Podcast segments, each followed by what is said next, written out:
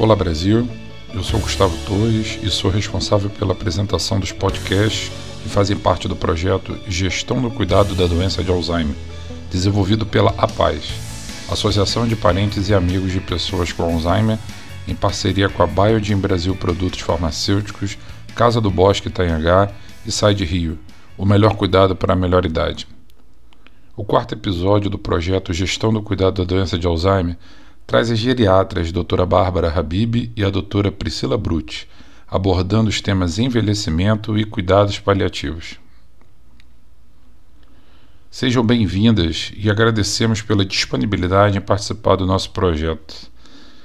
Doutora Bárbara, como podemos nos preparar para o processo de envelhecimento saudável, ativo, com autonomia e independência? Envelhecer faz parte do ciclo da vida. Como todos sabem, ou deveriam saber, vivemos um fenômeno mundial de envelhecimento populacional. Em todo o mundo, a população com 60 anos ou mais está crescendo mais rapidamente do que o grupo populacional mais jovem. Em 1930, a expectativa de vida era em torno de 40, 50 anos. Hoje, a expectativa de vida é de 75, 76 anos e a previsão é que o número de idosos com mais de 80 anos triplique até 2050. Em vista disso, a OMS lançou a década do envelhecimento saudável 2021-2030, com o objetivo de criar estratégias para enfrentar os desafios desse processo de envelhecimento. Além disso, a própria população vem se conscientizando sobre a necessidade de buscar caminhos próprios para alcançar um envelhecimento saudável. Mas então, o que seria esse envelhecimento saudável, ativo, bem-sucedido? É um processo. Não é acordar aos 70 ou 60 ou 50 e dizer fiquei velho. Não é só um número, é um processo. Pode ser compreendido como expectativa máxima de vida livre de doenças, de morbidade. Seriam envelhecer com vitalidade, capacidade e independência, ou seja, sem limitações funcionais, com bom status de saúde, com autonomia para realizar suas atividades, sem depender de terceiros e o mais importante, se sentir pertencente à sociedade. E isso é uma conquista adquirida. Se não realizarmos investimentos ao longo da vida, buscando um estilo de vida saudável, isso não acontecerá. E de fato, o que mais vemos são os últimos 14 anos de vida vividos em total morbidade, com limitações funcionais, internações constantes, com dependência. Quando vamos revisar a literatura, existem vários artigos de revisão sobre como chegar aos 100 de forma ativa. Doutora, que ações são eficazes para um envelhecimento mais saudável? É de comum acordo que prevenir o declínio funcional, proteger-se ou controlar as doenças crônicas como hipertensão, diabetes, as doenças cardíacas, o câncer, estimular as funções cognitivas, as funções cerebrais, cuidar da saúde mental, uma alimentação saudável, como a famosa dieta do Mediterrâneo, por exemplo, praticar atividade física, evitar o cigarro, bebidas alcoólicas, todos esses são componentes do envelhecimento saudável. Por exemplo, se você não controla sua hipertensão ao longo da vida, com o tempo você pode ter um acidente vascular cerebral, né, um derrame, e ficar incapacitado, incapacitado e dependente de cuidados. Existem dois estudos muito interessantes norte-americanos chamados de Grant e Gluck Study, que foram feitos na década de 40 e 70, com mais de 2 mil participantes, e o objetivo desses estudos era realmente descobrir o que estava associado ao envelhecimento saudável. Então, a cada dois anos, os participantes eram avaliados e eram questionados sobre carreira, casamento, aposentadoria e saúde. E a correlação mais forte encontrada pelos pesquisadores foi ao longo da vida ter tido bons relacionamentos e ter amado em todas as suas formas de amor que existem. E a qualidade desse amor e o bem-estar por ele proporcionado era um indicador de melhor saúde física do que os próprios níveis de colesterol, classe social ou até mesmo genética. Em resumo, então, podemos dizer que o envelhecimento saudável depende basicamente de quatro capitais, de quatro pilares. O primeiro capital é a saúde. Né? Todos querem viver com qualidade de vida, com dependência, com capacidade funcional, digo, com independência e com capacidade funcional. Claro que com 70 anos você não vai ter a mesma capacidade física que você tinha com 20, mas você vai ser capaz de realizar suas atividades com independência dentro de um limite, dentro de um limiar funcional. O segundo capital é o conhecimento, aprender sempre, aprender novas tecnologias, buscar sempre qualificações. Com saúde e conhecimento, você pode então participar integralmente da população, da sociedade. E assim vamos para o, terceiro capital, que é o capital social, a participação. Ter uma boa rede de amigos, ter apoio.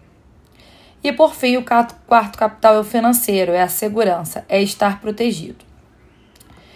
É importante também sempre ter um propósito de vida, independente da idade, e sempre buscar ressignificar as etapas da vida. Que mensagem você deixa para os ouvintes?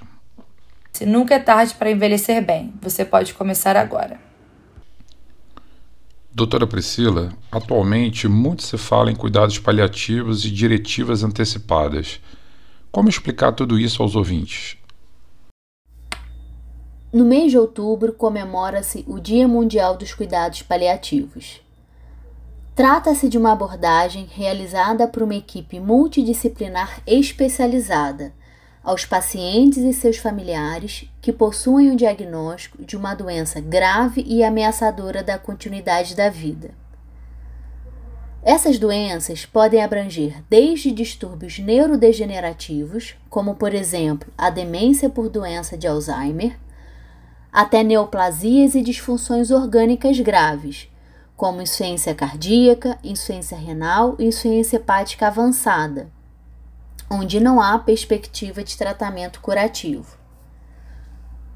Os cuidados paliativos visam aliviar o sofrimento e agregar qualidade à vida de pacientes e familiares, auxiliando no controle de sintomas físicos, como dor, falta de ar, náuseas e vômitos, e em questões psicológicas sociais e espirituais durante todo o processo da doença, desde o momento do diagnóstico, durante a sua progressão, até o fim da vida, abrangendo inclusive o processo de luto dos familiares e amigos do paciente. O respeito pela autonomia e vontades do paciente é uma das prioridades do cuidado podendo ser exercida através das diretivas antecipadas de vontade. Ela pode ser feita por qualquer pessoa maior de 18 anos que seja capaz de exercer atos da vida civil. Este documento pode conter decisões acerca de cuidados, tratamentos e procedimentos médicos e terapêuticos que o paciente deseja ou não receber, quando ele estiver incapacitado de se manifestar como em situações onde há avanço da doença. Para estimular essa reflexão, a Sociedade Brasileira de Geriatria e Gerontologia lançou um aplicativo chamado Minhas Vontades, disponível em celulares Android e iPhone.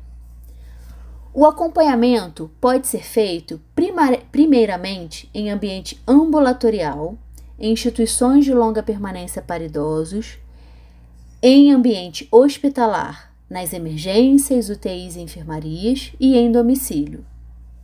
Este ano, o Dia Mundial dos Cuidados Paliativos trouxe o tema Não Deixe Ninguém para Trás e discute sobre a equidade no acesso aos cuidados paliativos, garantindo igualdade de direitos no acompanhamento de saúde adequado.